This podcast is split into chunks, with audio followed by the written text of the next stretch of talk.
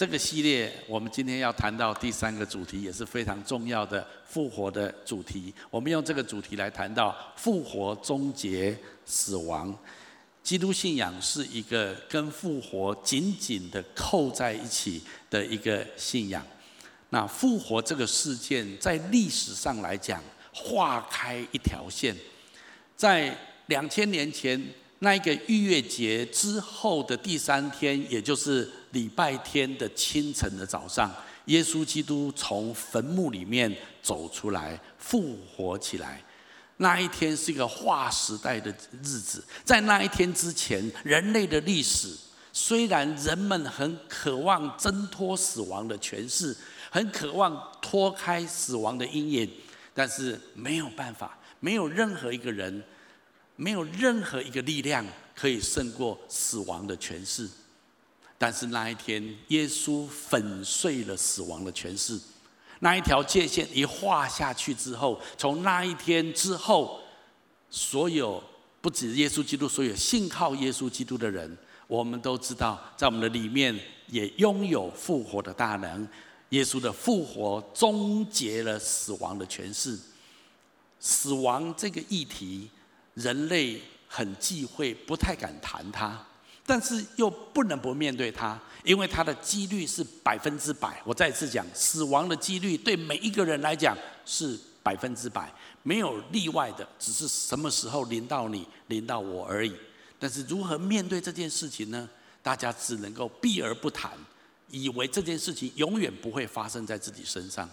但是其实没有人可以例外，也没有人可以知道什么时候会临到。那么，耶稣基督。他竟然可以为我们粉碎死亡的权势，好让一切信靠耶稣基督的人，我们今天不再活在死亡的阴影里面。所以我今天要用复活终结死亡这个主题来跟大家分享。当然，讲到复活节，全世界的教会都在庆祝，一定会有人说：“ 哈，你们你们爱讲复活，你们自己爽就好，自己讲没关系。”哈，哪有人会从死里复活？开什么玩笑啊？那当然，这是很多人会这样来看待。是的，那不会只有一个人这样想，很多人真的这样想啊。那其实很多人对这个议题会觉得说啊，那只是开玩笑的，你们自己信你们自己的就好。其实我很希望有人哈，不要觉得这只是你们信你们的自己就好。如果你有胆量，你想认真去研究它，去研究啊，去考察，去认真考察啊。因为我告诉你，圣经说，所有基督的信仰，它是奠基在一个历史的事实，就是耶稣基督从死里复活。保罗说，如果耶稣没有从死里复活，我们信的都是假的，我们信的全部都是枉然的。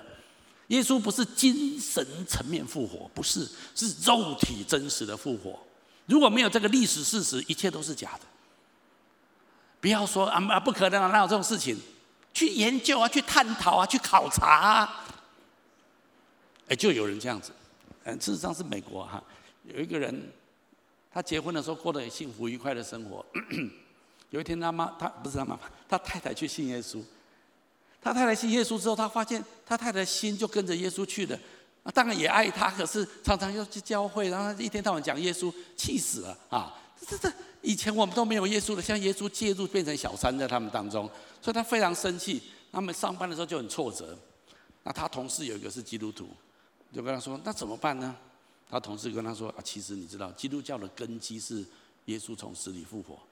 如果你能够去证明耶稣没有从死里复活，你太太就回到你旁边了。”啊啊，说这个好，这个好啊，这个哪里有人从死里复活？开什么玩笑啊？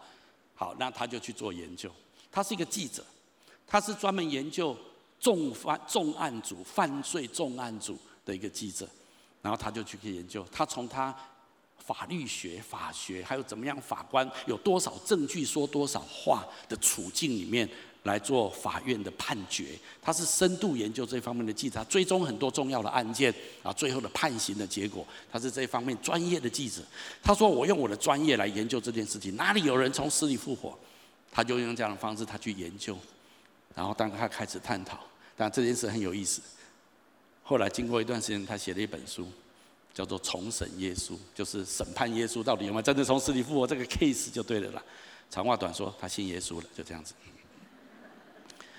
啊，他这部电影，这部电影哈，这是二二零二零一七年的电影哈，然后这部电影的男女主角是右边这个人，那他的原版是左边这个左左边这对夫妻啊，那后来这个这个记者他就信耶稣了，那这是他现在的样子，他叫 Lee Strobel 这一个人哈，好，那他写的这一本书叫《重审耶稣》，他经过他很专业的考察。任何一个法官要判定一个案子的时候，他说：“耶稣从死里复活的证据，远比一个法官要判案手上握有的证据多太多了。虽然他很不甘愿，不得不承认耶稣在历史上真的从死里复活。那那这是他的 case。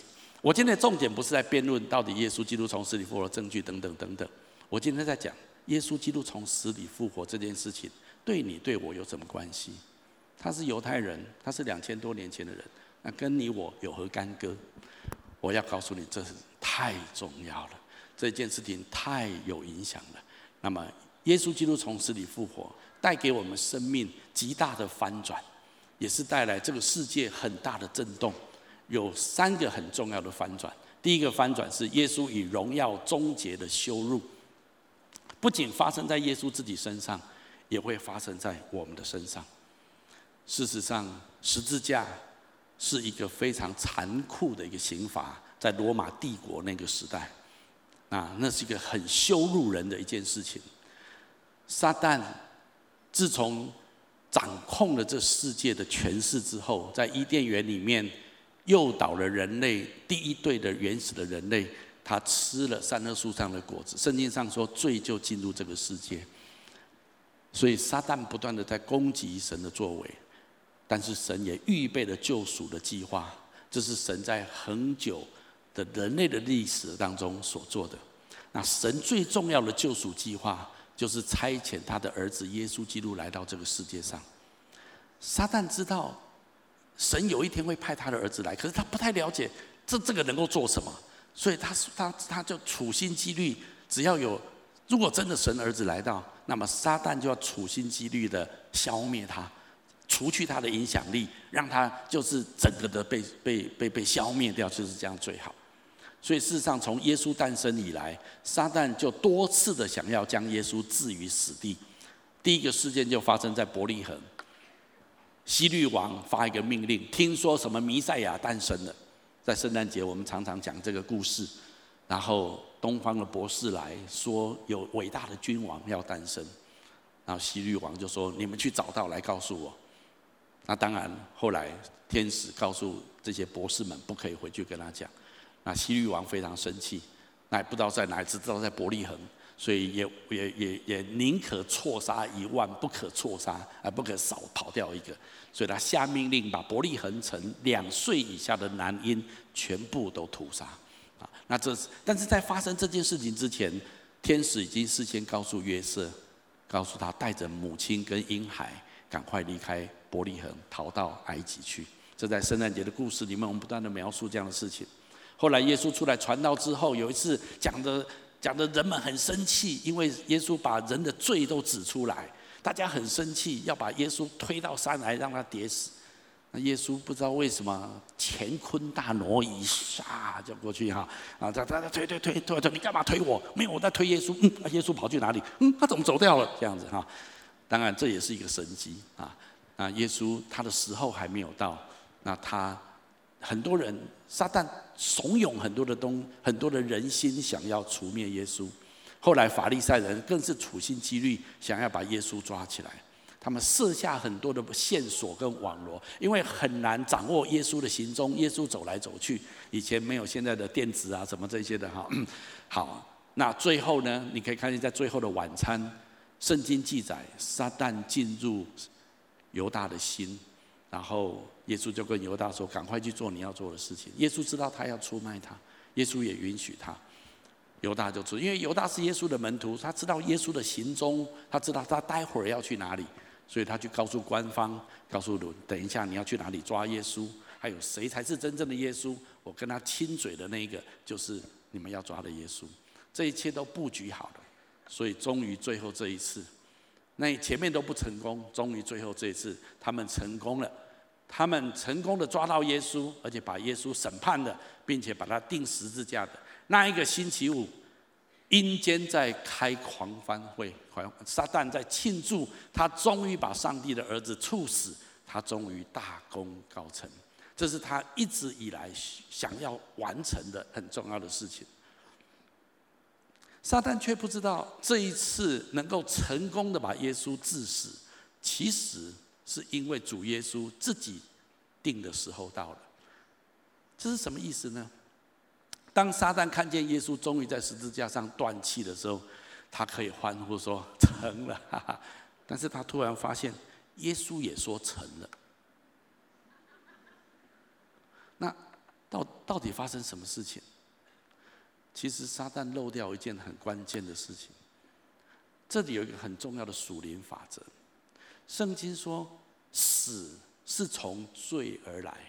圣经有一句话叫做“罪的工价”。乃是死。其实当初上帝创造亚当夏娃的时候，他们的生命是没有限制的，他们是不会死的。但是神警告他们：善恶树上的果子你不能吃，吃的日子你必死。但是我们从圣经上来看，哎，亚当夏娃吃完之后，嗯，好好的啊啊，之后来被赶逐出去伊甸园，那也没有死啊。你知道，当一棵树，如果你家有一个植栽哈，你有时候要修剪它。啊，有一些枝子可能比较突出来，你把它剪下来的时候，当你剪下来的时候，枝子上面还有一些叶子，那个叶子跟原来那棵植物的叶子是一样翠绿，你同意吗？有没有一剪下来突然枯黄掉？有没有？没有，还还是一样翠绿。可是放一个礼拜看看，放一个礼拜，一个礼拜之后，你剪下来那个枝子，如果你还没有丢掉的话，它大概就枯黄掉了。但是原来那个植物上面的叶子还是翠绿的。我在讲什么？当耶稣基督当当亚当跟夏娃吃了善恶树上的果子之后，他们就跟神生命的根源断除了，所以他们生命就变成有限的。事实上，他们又活了将近一千年左右才去世。但是他们成为一个 limit，他们的生命是有限的，他们至终要死亡。从那一天开始，所有的人类百分之百的几率的，都必须要有一天面对死亡。所以圣经说，死是从罪而来的，罪的工价乃是死。所以呢，关键是耶稣并没有罪，耶稣是无罪的，所以死在他身上基本上是没有权柄的，而且死是不应该他受的。因此，原来基督之所以愿意以无罪之身而死。是要代替罪人而死，因此借着他自己的死，神得到一个公平的砝码或筹码，因为他本来不需要死，但是他甘愿死，他先付钱了。那再来呢？再来，所有信他的都算死了，就这样子，所以他们就不用再死了。撒旦说：“哪有这种事情？公平。”啊！你要知道，神是公义跟公平的，他必须要遵守公平的法则。所以，透过耶稣，本来不需要死，他甘愿自己死，但是他无罪，所以他可以承载因为这个死的刑罚的罪，而且他可以承载所有的人的罪在他身上。所以他在十字架上临死之前，他发出成了的宣告。当神使他复活，更证明了他救赎的成功。撒旦知道他已经彻底失败了。撒旦能够控制人最主要的力量就是死亡。那人不能不不死，也很也没有人可以不怕死，说不怕死都是假的。撒旦要治死耶稣，但是耶稣愿意用他的死来还清所有的人的罪债，叫所有在撒旦权下的罪人，只要抬头仰望十架，就可以得到救赎，永远脱离撒旦黑暗的权势。撒旦自以为他很成功的计划，却成为自己最彻底的失败。这个属灵的奥秘，只有在耶稣基督复活之后，才向全人类，包括灵界整个揭露。但是是神永恒计划里面很奥秘的一个部分。透过这样子的一个行动，神满足了两个他的本质，一个是神的慈爱，因为神非常爱人，神很希望跟人建立关系；第二个，神的公义，神是一个圣洁公平的神，神不能轻轻呼呼的说啊，你犯罪啊，犯罪没关系啦，啊，回家了，来了，抱抱，不行，你的罪一定要有一些代价要处理的。但是我们自己无法处理这样的事情，我们也不可能付很多的什么，做很多的善事功德，可以来弥补这样的事情。神知道人类做不到，所以神用他自己无罪的儿子来替我们的罪担当死的代价，让所有信靠他的人，神把一切他生命中的过犯跟罪过都算在耶稣身上。一笔勾销在十字架上，这就是耶稣在十字架上为我们成就的事情。所以有些人说，神为什么要把他儿子差来，让他钉死在十字架上？那真的是一件很愚笨的事情。但是圣经怎么说？我们一起读一下来。因为十字架的道理，在那灭亡的人，在我们得救的人身上，神的大能，这就是。神的智慧跟神的大能，好像是一个失败，好像是一个很弱的一个状态。但是神满足了他的公义跟他的慈爱，两个非常重要神的本质。那么神终于可以跟我们建立一个美好的关系，透过耶稣基督的十字架。所以十字架是一个很受很受辱。在罗马帝国那个时候，十字架是几乎全身被扒光，只剩下一条内裤遮住私处，然后被沿路走路的时候是被丢石头、被吐口水，然后官方要陈述这个罪人一切呃一切的罪状，然后最后把他钉在十字架上，经过漫长的流血，直到断气为止。在当时代是一个非常残酷的一个刑罚，撒旦极尽所能的羞辱耶稣。但是当耶稣从死里复活的那一刻，十字架成为一个荣耀的记号，不再是一个羞辱的记号。今天在场可能很多人，你挂个十字架的项链，拿着十字架的背包。如果你在耶稣那个时代，你这样子做，人家就觉得你想死啊啊！你那么喜欢十字架，我钉你十字架好不好啊？那个时代，十字架是一个羞辱的记号，但是今天这个时时代，十字架是一个荣耀的记号，而且耶稣自己在钉十字架之前就已经说，有一天我会被举起来，虽然是很看起来很羞辱的举起来，可是我会得到万人的尊崇，万人要被我吸引。我们来读一下这段圣经节好吗？来，我若从地上被举起来，就要吸引万人来归我。耶稣这话原是指着自己将要怎样死说的。举起来好像是一件很羞辱的事情，但是荣耀终结的羞辱，原来万人要仰望这个十字架。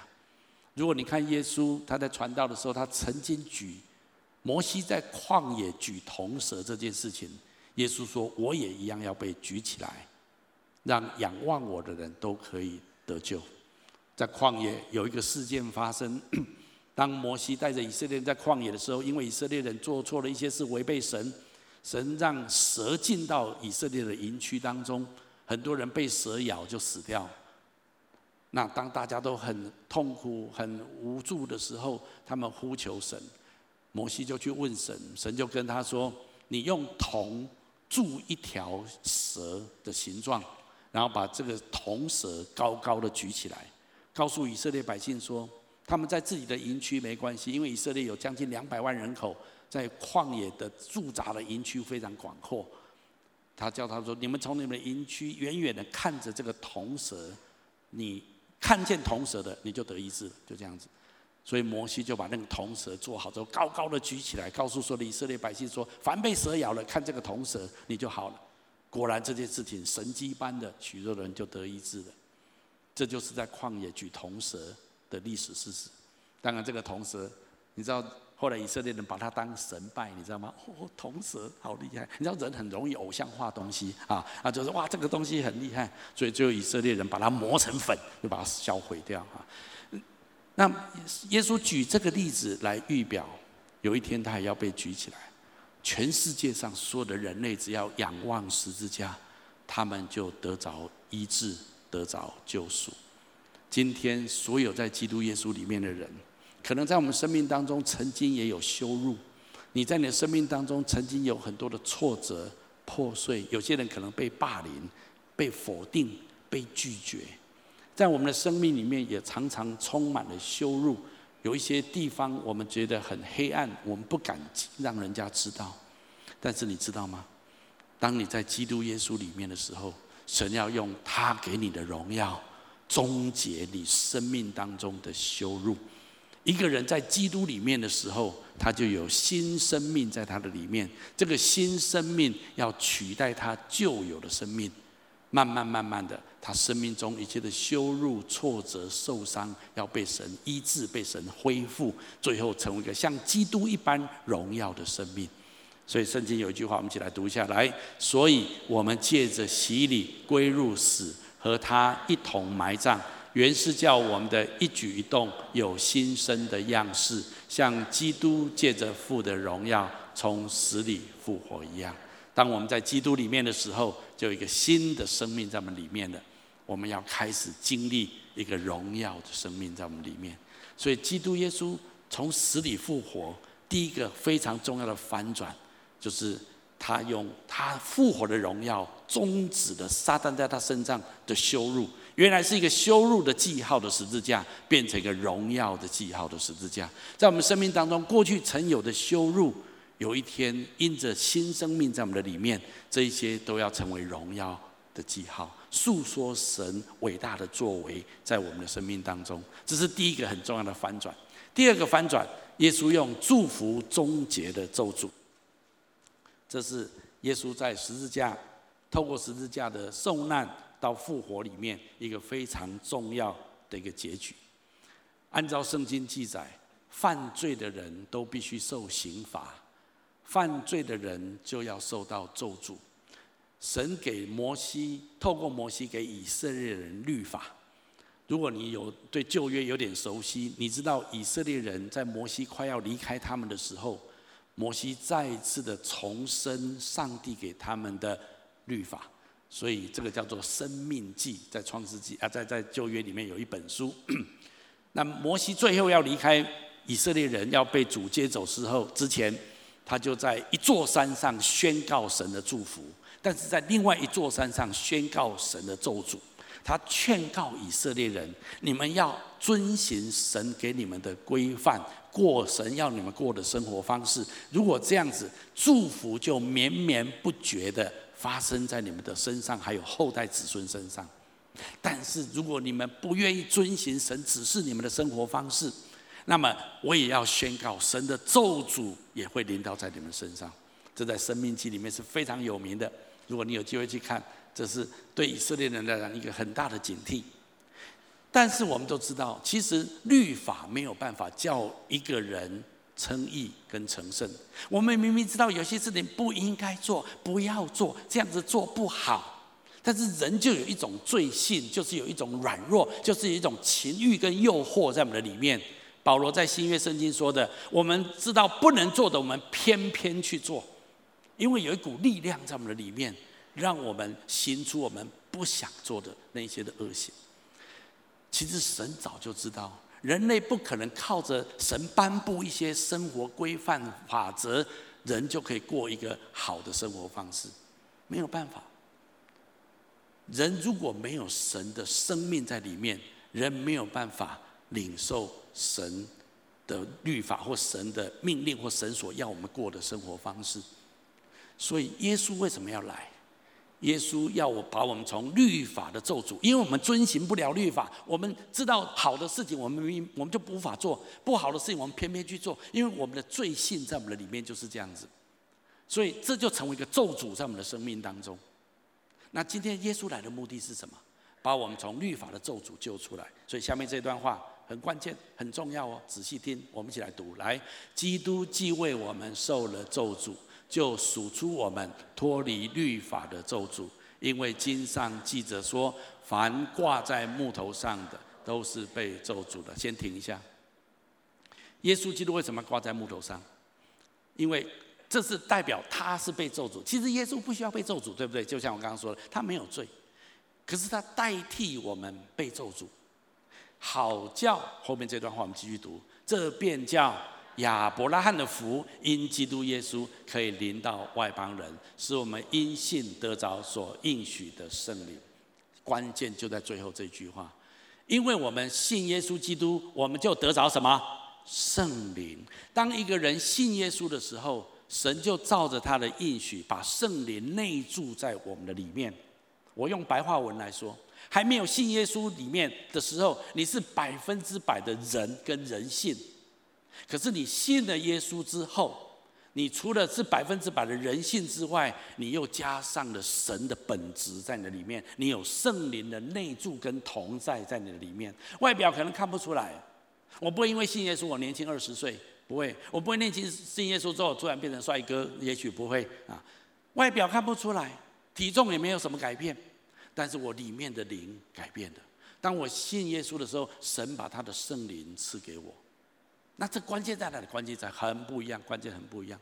关键就在当我知道神所喜悦的一种生活方式在前面的时候，本来我的人性是做不到的，但现在我有圣灵住在我的里面，靠着圣灵的大能，我可以逐渐开始过一个神所喜悦的生活方式。阿们吗？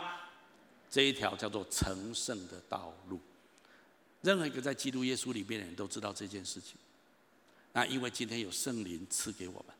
所以我们就可以开始过一个神所喜悦的，虽然不是立刻马上做得到，我们有时候还是会跌倒，还是会失败，但是耶稣的十字架的宝血随时是有用的。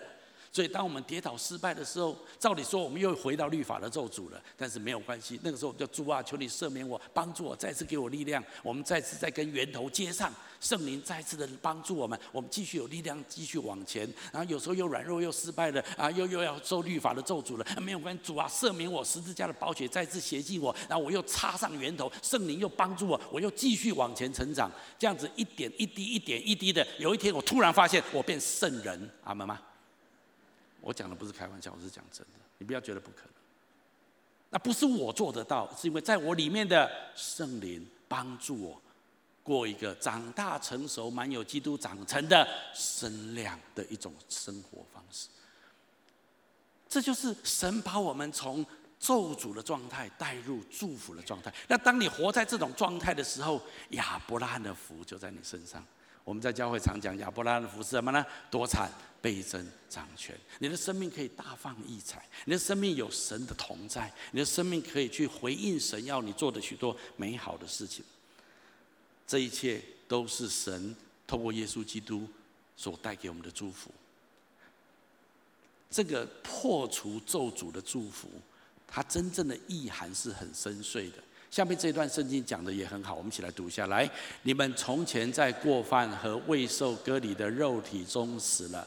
神赦免了你们一切过犯，便叫你们与基督一同活过来，又涂抹了在律例上所写攻击我们、有碍于我们的字句，把它撤去，钉在十字架上，即将一切执政的、掌权的掳来，明显给众人看。这段圣经不长，但是这段圣经非常核心跟关键。这段圣经告诉我们。这个终结咒诅的祝福有两个层面。第一个层面是对于我们这个人来讲，对于我们这个人来讲，我们的控告被撤销，我们的罪被赦免。本来撒旦在我们的生命当中是有杠杆点，是有控告的余地。因为你的人生做了很多很多的事情是得罪神的，没有啊？牧师，我哪里有做什么得罪？我没有杀人，没有放火。请问你有没有说谎？嗯，没有，你说谎了。我我要讲就是，我如果以神的标准来看，我们没有一个人在神面前站立得住。神是完全的圣洁无罪的。以这样的标准，圣经上说，世人都犯了罪，亏缺了神的荣耀。没有一个人在神面前是站立得住的，也因为这样子，撒旦通通可以控告我们，因为你事实上就做错嘛，你不对嘛，所以撒旦就可以控告你。所以其实你年纪越大，撒旦可以控告你的历史的越写越长，你了解吗？啊，来来，又来又来又来又来这样啊！但是今天在基督耶稣里面，是耶稣在十字架上把这一个整个的 list，包括你以前的、现在的，还有你未来所犯的罪的那个控告的历史的唰唰唰唰唰唰，全部都撕掉。那个谁啊？神说无罪，就这样子。怎么可以这样子？这就是耶稣为你承担的咒诅。我我们觉得啊，那很好，感谢主啊，谢谢哈。这样，有时候我们觉得是，这好像是一个圣经上说的真理，我们就感谢接受，就这样。你感受不是很强烈，你知道吗？我不知道你有没有被人家告过，你有没有被人家告过哈？那我我在新奇教会这二十几年的牧会里面，在教会人数还不是很多的时候，教会有一些的家人。他们可能因为在事业上为人做保，或者事业上有一些东西处理不慎，所以他们真的就被告了啊。那我陪了两三个案子，然后陪伴这样的家人，在这个被告的过程，每次要出庭的时候就很紧张啊，祷告祷告，不晓得对方又要怎么控告他，对方要想尽各种办法哦，要来来来罗罪于他，让他可以被治罪，或者他赔款要很高这样子哈。那每次出庭，心里都压力很大，而且你知道，这通常不是一一一天两天，也不是一个月两个月，是数以年计的，你知道吗？特别在台湾的法律，世界上有很多的法院是这样，一个案件都拖很多年，所以你知道，这种是一种无形的精神压力，一个非常大的、很大的一个重担在那里面。感谢主，我所陪伴的这几个教会的家人。有些这个案件最后判得很轻，哈，那有一两个 case 最后是无罪开释，就是最后判刑他是无罪的。你知道，当法院说你无罪的时候，我们旁边的人觉得很高兴，可是当事人觉得整个人他飞起来，你知道吗？飞起来。哎，你没有被告过，你不知道这种感觉啊。那如果你被告过，而且经过数以年计的这种判决的过程，法院的审理的过程，你心里面压力是非常大的。其实那只是世界上的某一个我们人生的经验，但是当我们谈到我们的生命被撒旦控告的时候，那是一生之久，那是真实我们的处境，因为我们承认我们是不完全的人，我们不是一个无罪的人，我们承认，也因为这样子，撒旦可以昼夜在神面前控告我们，在我们心里面控告我们。那如果你不知道耶稣基督已经可以为你的罪除去这一切的控告，撤销这一切的控告，你内心的压力是非常沉重的。但是今天祝福是什么？祝福是耶稣撕毁这一切控告我们的这一切的字句，这一切的条例，全部都拆毁，宣告我们无罪。而且不止如此。这段圣经节最后告诉我们，对那恶者，对撒旦来讲，撒旦已经被缴械，而且被彻底的打败。刚刚读的这段圣经节最后说，即将一切执政掌权的掳来，明显给众人看，就仗着十字架夸胜。其实保罗在写这一段叙述的时候，在圣灵的感动里面，他是在描述一个图像。你知道，在罗马帝国，保罗写这个书信是在罗马帝国那个时代。罗马帝国那个时代，当他们战争战呃得得胜了一个国家或一个一块地区的时候，他们就把对方的国王、对方的这一些的呃贵族们都掳来，而且他们在他们回国的道路上面做凯旋的归国啊，这有点像这种样子哈。那他们全罗马城的人全部都出来欢呼，哇，他们罗马军队多厉害！然后前面都是雄壮威武的军队，后面呢就是咔啦咔啦咔啦一大堆的奴隶，还有一大堆俘虏，包括对方敌国的国王，还有他的家人，还有他们的贵族，都整个被抓着，然后这样子当街示众，这样了解吗？然后罗马公民就说：“哇，我们厉害，我们的军队是很强大的。”当然这是历史事事件。那保罗用这个图像来描述什么？来描述耶稣如何击败撒旦。罗马罗马军队，他们要先叫对方全部缴械，不可以在手上拿任何武器，然后俘虏他们，然后游街示众。其实刚刚后面这段圣经节讲的是这样子，他把一切执政掌权的掳来，而且显明给众人看，当街示众，而且仗着十字架夸胜，叫他们完全缴械。你知道撒旦为什么可以在你我的生命当中完全缴械呢？因为撒旦能够控制你我，最主要的关键就是你身上的罪。你一旦有罪，就在有他的把柄在他手里面，你就属他的，因为他是有罪的嘛，所以就属他的。他可以控告你，他可以控制你，他用死亡可以控制你。有一天你属于他。可是今天你没有罪了，在你身上抓抓抓都抓不到罪的。我很想用一个图像看哈，你看这地方如果是一个很光滑的面哈，啊，一只壁虎可以在这地方对不对啊？它它附得上啊，这个其实。如果在一个完全没有灰尘、完全没有任何摩擦力的地方，壁虎一抓，啪就下去了。你了解我意思吗？哈，如果撒旦在你身上没有任何的控告的着力点，撒旦在你身上是没有任何余地的。那为什么？不是我做得很好，是因为耶稣已经完全赦免了我的罪，我的罪算在十字架上，我的咒诅算在它上面。这是在灵界里面发生一个非常重要的一个意义。所以撒旦被缴械，因为他没有攻击你的工具了，而且他被耶稣彻底打败，而且他被当街游众示众，昭告天下，耶稣基督从死里复活是昭告天下的事情。撒旦被彻底打败，在这里有一个很重要点。有人说，那如果撒旦被彻被被被耶稣彻底打败，为什么我觉得撒旦常常影响我啊？那我还是常常觉得很被搅扰，我觉得身心中有很多的害怕跟恐惧，我觉得撒旦的阴影啊，这样一直来一直来哈。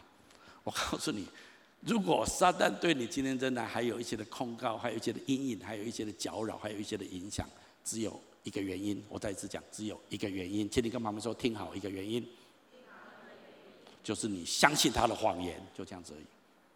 撒旦是说谎者之父，他会跟你说：“你看嘛，你家庭也没有多搞好，你看吧，你的事业那么烂，你看嘛，这个人长得那么抱歉，你人际关系又这么烂。”我看你你你死掉算了啦，你活在世上没什么意义啊。然后又讲哦对哦，哦对哦，哦对哦对，哦我去跳楼好了这样啊。那你同意他干嘛？你干嘛同意他？是，也许我还有很多的软弱，我还不完美，但是神已经爱我，神已经接纳我，神已经宽恕我。我为什么听他的话？撒旦你退去，你管我？神爱我，神接纳我，神说我有价值，神在我身上有美好的计划。我相信靠着圣灵在我的里面，我会越来越完全像基督的完美一样。你不需要再听他在你耳边说你很烂、你很差、你没用，你不用再听那些的声音。我很喜欢一个牧师讲一个图像：当十字架，耶稣基督从十字架受难，然后基督耶稣从死里复活之后，对于属神的儿女来说。没有信耶稣的，我没有这样子。是信耶稣的属神的儿女来说，撒旦就很像什么？撒旦就好像关在铁笼里面的狮子。你知道，你去动物园的时候，有些狮子很凶，可是你在笼子里啊。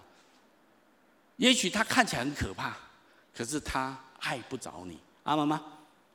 因为你的身上有耶稣基督宝血的遮盖。他没有任何控告点，没有任何着力点在你的生命当中。你知道这就是最大的祝福吗？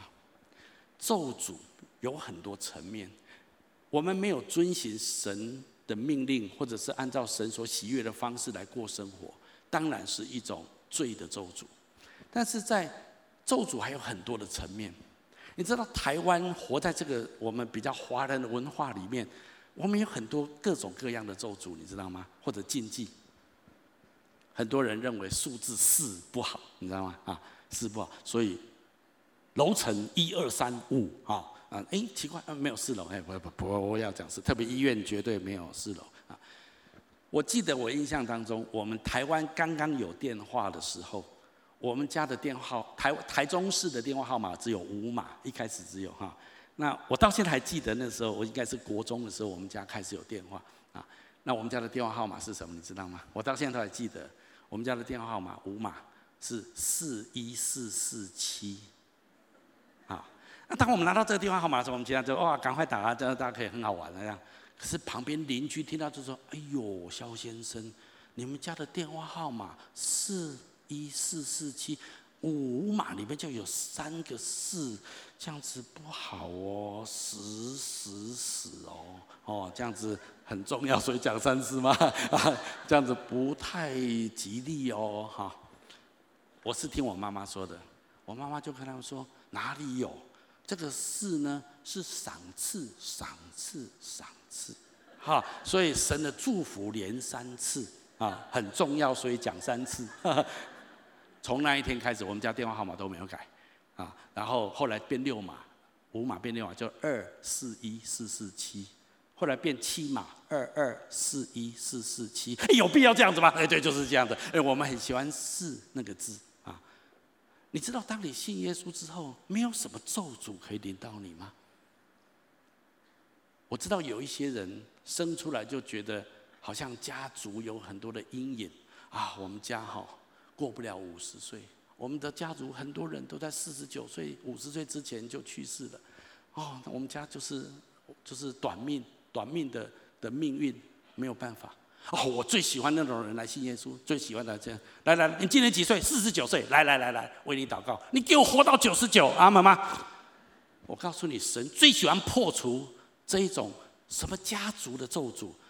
也许你的家族啊，我我我我知道我的婚姻铁定完蛋。为什么？因为我阿公阿嬷离婚，我爸妈离婚，我的叔叔阿姨离婚，我哥哥姐姐兄弟姐妹所有的人全部都离婚。所以我虽然结婚，我知道这婚姻再撑不了三个月了哈，就这样，我准备准备离婚收场这样子。奉主的名砍断这种咒诅啊，妈妈，你知道这不是你你不管你的家族，有些人有疾病的咒诅，有些人对于台湾有一些风俗习惯，前一阵子。我们才清明节，所以很多人去扫墓的时候，还要注意到那个方位，对不对？啊，那不不小心就刷到第几房这样子哈。那这个东西要要很小心，很危险的哈。啊，有时候兄弟会这样来争夺，因为方向不对，会冲到我，不会冲到你啊。那怎么可以呢？那我的家族都被冲到，所以有时候这样子还会在争论啊。你知道，你信耶稣之后，这一切通通破除，你知道吗？就跟他冲，来冲我，冲我们没关系哈，你们都怕，冲我家就好了，你们都平安无事啊。再冲我，冲我最好，因为我最平安啊，妈妈。我我我不是开玩笑，我是讲真的。我在亿万的时候，我我提过，我父亲在那个年代，他一出生的时候就被我的祖父母拿着他生辰八字去算命，一算的时候，算命的就跟我祖父母说啊，这个孩子哈。八字太轻，一生的劫数很重，就是很很难养的一个孩子。只要有一个小小的意外，他就夭折了。所以这个孩子看起来是养不大，成年不了这样子啊。那所以这个算命的一讲，哦，你知道我祖父母多忧心呐。啊，啊所以就谆谆教诲我的父亲，从小就跟他说：你不可以去溪里玩水，你不可以去火车轨道旁边，你不可以这样，你不可以这样，你不可以这样子。你的八字很轻，你的劫数很重，你一不小心你就夭折了，所以你要很小心。请问，一个孩子从小就这样子被谆谆教诲，他长大之后会很有安全感吗？当然没有。那我就觉得很奇怪。我爸爸明明，所以我爸爸很胆小，你知道吗？哈，那这样子，然后他又偏偏去学土木工程系啦。哎呦啊，你干嘛去搞土木工？土木都是搞大型工程的。所以我父亲后来做山洞，在日据时代结束，国民政府迁台之后，台电在做很多的中央山脉的水力发电的那个山洞，我父亲都参与在其中。你知道挖山洞在那个时代安全措施多么的简陋？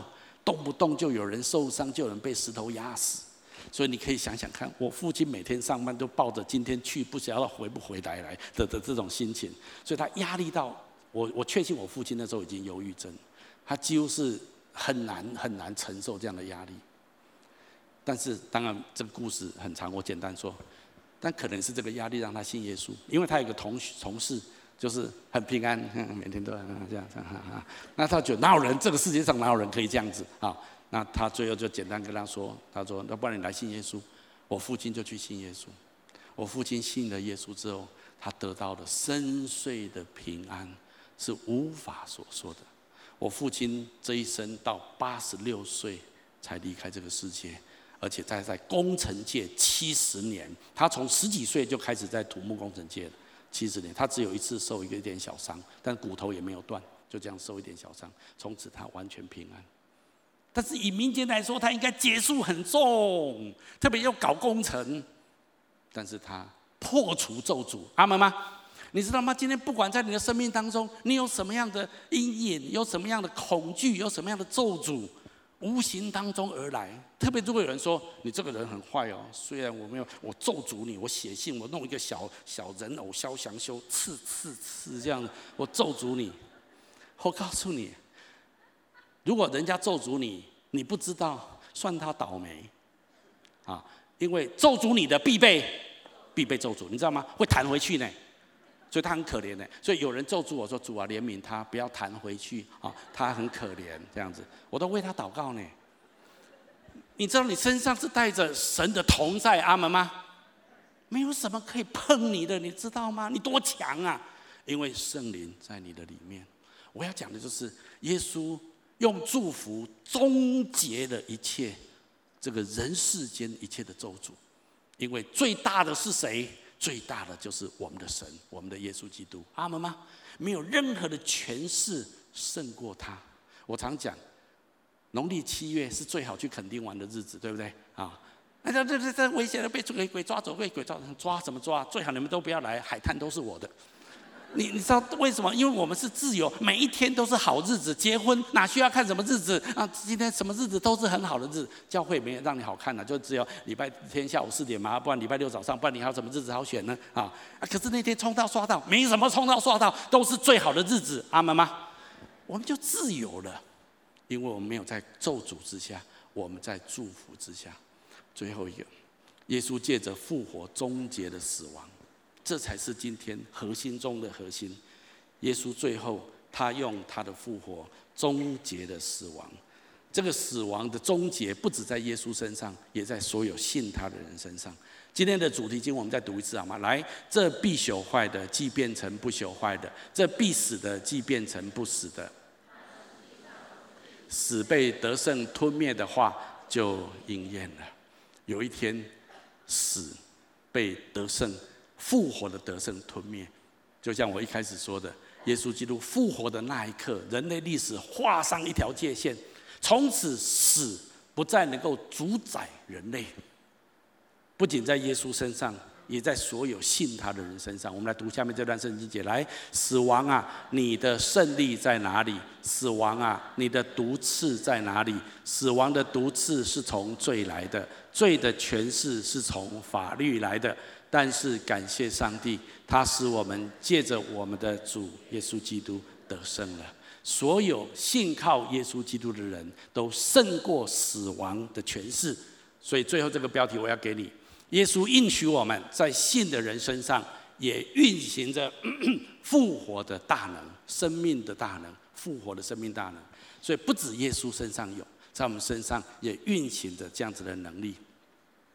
其实，在耶稣还没有复活之前，耶稣已经彰显这样子的能力了。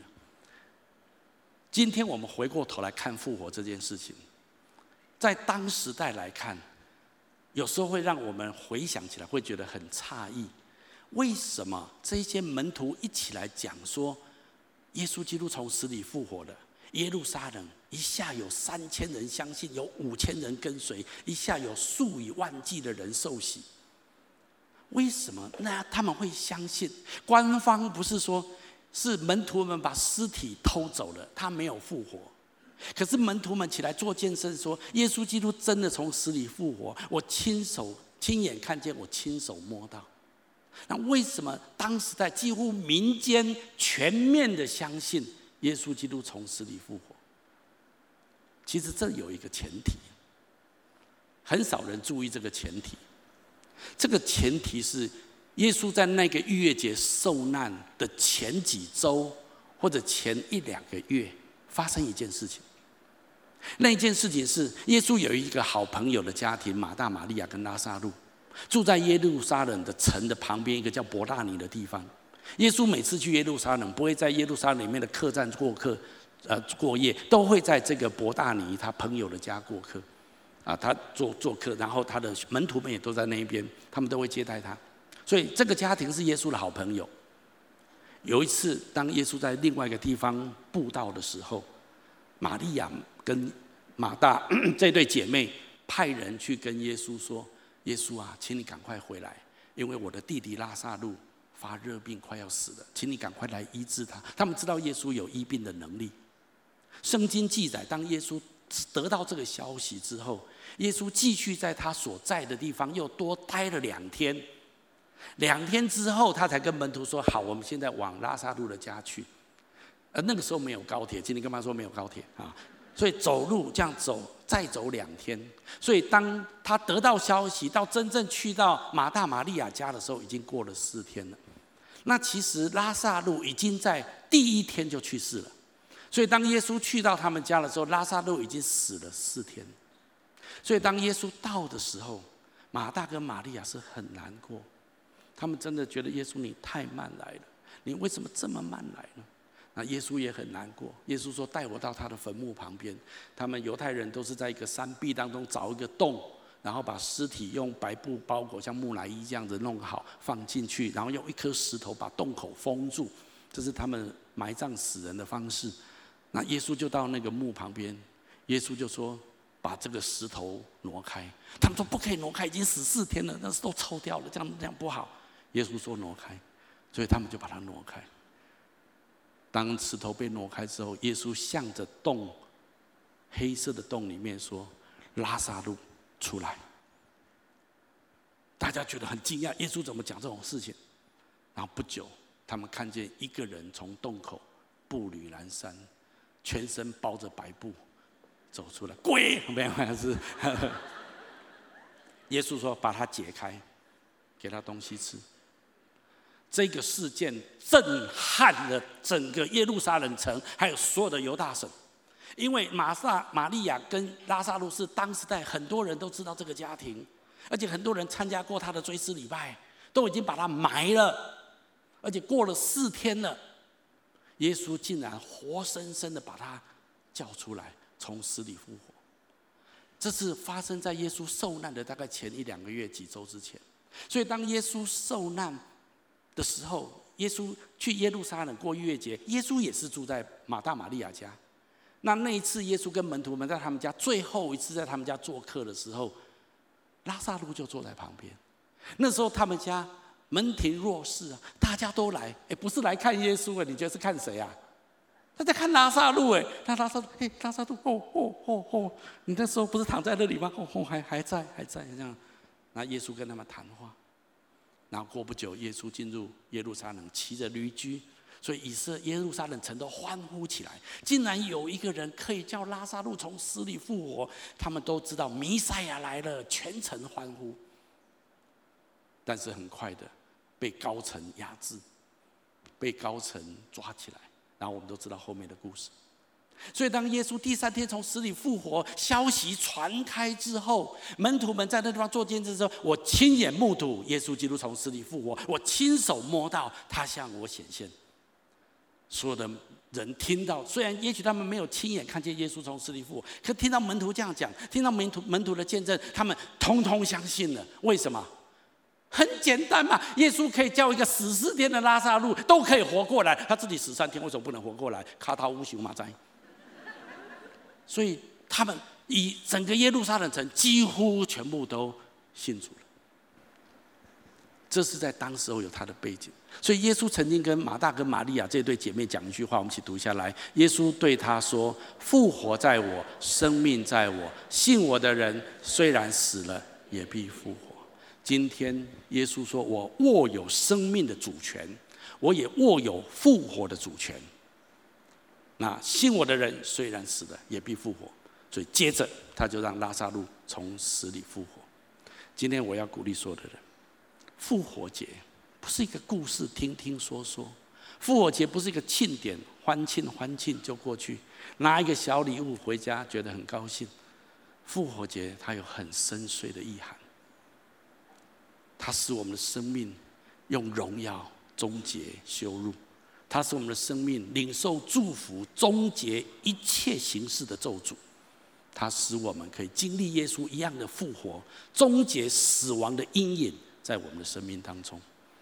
这样子的祝福，在每一个人的生命里面。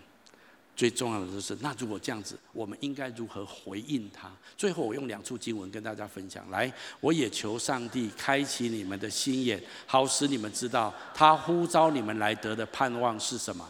他所应许给他子民的产业是多么丰富。他在我们信他的人当中所运行的大能力是多么强大。这大能与他复活，使基督在天上坐在自己右边的大力量是相同的。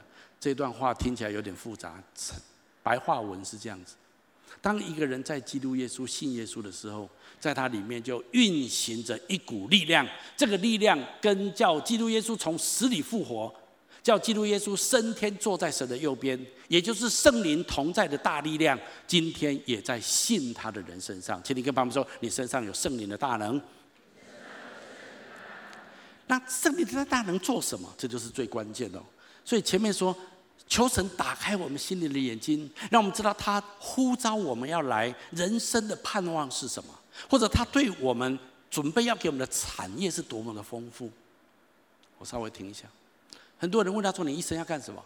我这一生呢，我就是有小确幸就好，我能够开个咖啡厅啊，然后这个收支平衡啊，过自己想过的人生啊，人生这样平平安安的过去，这样子我就觉得很平安啊，很快乐啊，这样子。这样子的人生不需要复活大能的生命在你里面，你知道吗？啊，这样的人生你自己就搞定了。有些人说：“哦，我这人家赚赚好几桶金啊，住豪宅这样。”这种人生你你自己努力都做得到。为什么需要复活大能的生命在你里面？因为你必须看见神要你做什么。例如摩西，他要拯救以色列百姓离开埃及，进入迦南地。历世历代神所使用的人，都是 Mission Impossible，那不是靠着你的力量做得到的。但是你知道神要做那件事情，那如果你跟神说：“主啊，算我一份，我也要一起做。”神说：“好，太好了，我终于可以运用你里面那复活的能力，让你来做这样的事情。”我要讲的是，太多基督徒，太多上帝的儿女。所思所想就是自己想要什么来过他的人生，他浪费了神复活的大能在他的里面。那你说那应该怎么样呢？最后这处经文给大家来啊，对不起，原来基督的爱激励我们，叫那些活着的人不再为自己活，乃为替他们死而复活的主活。我告诉你，关键在这里，请你不要告诉自己我想过怎样的人生，好吗？请你常常问神：神啊，谢谢你为我而死，让我领受这么大的祝福，让我里面有基督复活大能运行在我的里面。那主，请问你要我做什么？你要做这？那不是因为哦，主啊，那万一你叫我去去去做一些很可怕的事情，那那那怎么办？很危险，我同意了，有点危险。但是你这样子才能够释放你。通常神要你做的事情是很大的。绝对不是很小的事情，但是你为什么要这样做？为主而活，不是被迫，而是因为基督的爱怎么样激励了我们。神，你既然这么爱我，你为我舍弃你的生命，你赐给我这么大的救恩，把复活的能力运行在我的里面。这复活的能力运行，不是只是让你有一天复活而已，是让你活在这个世界上，能够与神同行，能够活出神超然大能在你的生命里面，让这个世界因你改变。我告诉你，神通常要你过做的事情，都是改变这世界的事情。今天跟他说，你可以改变世界，你要使成千上万的人因你蒙受祝福。所以你要常问主啊，那你要我怎么样为你而活？神会一步一步的向你显明。你不要觉得啊，我年纪太大了，我身体很多疾病啊，我负债累累，我这个问题，我这个那个问，我是我知道，每一个人都有很多问题。但是耶稣说，背起你的十字架来跟从我，只要你愿意，神可以使用你，为这个世界带来重大的改变，让复活大能的生命从你里面被释放出来，这才是复活节真正最深的价值跟意义。我们一起来祷告。阿爸父神，我奉你的名祝福每一位亲爱的来宾朋友、亲戚的家人。主，让我们可以靠着你的大能大力，活出一个复活大能的生命，在我们的一生当中。我要请大家继续把眼睛闭着。在我预备这篇信息的时候，我感觉神把一些人的意念放在我心中，让我用一些话来鼓励你。第一种人，不管在现场或分堂点，我们当中有人很长的一段时间，你一直非常恐惧死亡，死亡一直是你人生一个极大的阴影。有时候你挥之不去，有时候你就知道它好像即将来到，对你来讲是一个很深的莫名的恐惧。但是我今天告诉你，你今天得到一个最好的消息，就是在基督里，你已经胜过了死亡。有一天，神要给你一个复活新的身体，而且你要永远的活在神的面前。这是我今天要破除死亡的恐惧跟阴影，在你生命当中很关键的地方。透过耶稣基督粉碎死亡的权势，我宣告死亡的阴影跟权势在你的生命当中，现在彻底粉碎破除。第二种人，在我们当中有人，你有一种咒诅，从你的家庭原生家庭的背景，从你的成长背景，或者你曾经算过命，有人跟你说一些负面的话，这成为一种框架，成为一种咒诅，在你生命当中是的。今天我要奉耶稣基督的名，粉碎破除这一切的咒诅，宣告这一切的咒诅不能发生在你身上，祝福要进来，健康要进来，基督丰盛的生命要进到你的里面来。最后一种人，在你的里面曾经有很深的羞愧，你也许被责骂过，也许你被人家拒绝过。你甚至被人家欺骗过，你里面有很深的自我否定，你里面有很深的羞愧感。我今天要奉耶稣的名宣告，神要用他的荣耀终结你生命中一切的羞辱。我宣告，神要用他自己复活的大能，让你过去那些让你感到羞愧、抬不起头来、让你不敢见人的那些的事情，有一天成为你生命荣耀的冠冕。因为你在基督耶稣里面，神要用他复活的大能，借着复活使荣耀来终结你生命中一切的羞愧。我要请大家继续把眼睛闭着，在不管在现场或分堂点，我们当中可能有人你还不是基督徒，你还不太确定你跟这位上帝之间的关系。我很高兴你今天听到这篇的信息，耶稣基督在历史上确确实实的从死里复活。他也是唯一粉碎死亡权势的人，让一切跟随他、信靠他的人都可以胜过死亡。今天我邀请你来接受耶稣基督这个得胜复活大能的生命。也许你要问说：“那我应该怎么做？”如果你愿意的话，我下面做个简短的祷告，来接受跟信靠耶稣。从今天开始，在你的生命当中，让荣耀终结羞辱，让祝福终结咒诅。让复活终结死亡，你可以跟着我来祷告，亲爱的阿巴父神，亲爱的阿巴父神，在这个时候，在这个时候，我愿意打开我的心，我愿意打开我的心，邀请你进到我的心中来，邀请你进到我的心中来，成为我的救主，成为我的救主，还有生命的主宰，还有生命的主宰。我要请求你赦免我的罪，我要请求你赦免我的罪，宽恕我一切的过犯，宽恕我一切的过犯，带领我的人生，带领我的人生，活出复活大能的生命，活出复活大能的生命。我把自己交托给你，我把自己交托给你。我这样子祷告，我这样子祷告，是奉耶稣基督的名，是奉耶稣基督的名。阿门，阿门。如果你刚刚跟我做这祷告，我要非常恭喜你，我鼓励你继续来到教会，更多来认识这位爱你、创造你的神。好不好？我们从座位上面再讲，我们用这首歌来回应今天的信息。他的爱为我罪定十架。为我从死里复活，耶稣基督，为我再来的绝望，我相信，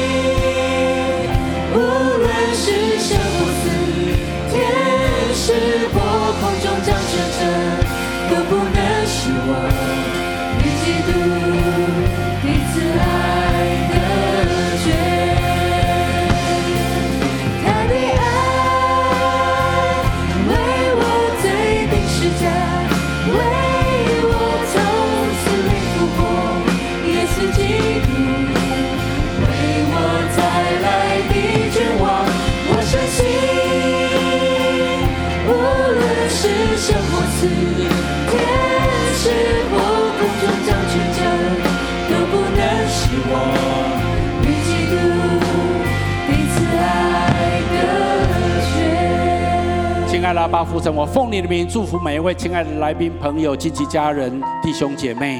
做宣告，基督你从死里复活，这样的一个复活大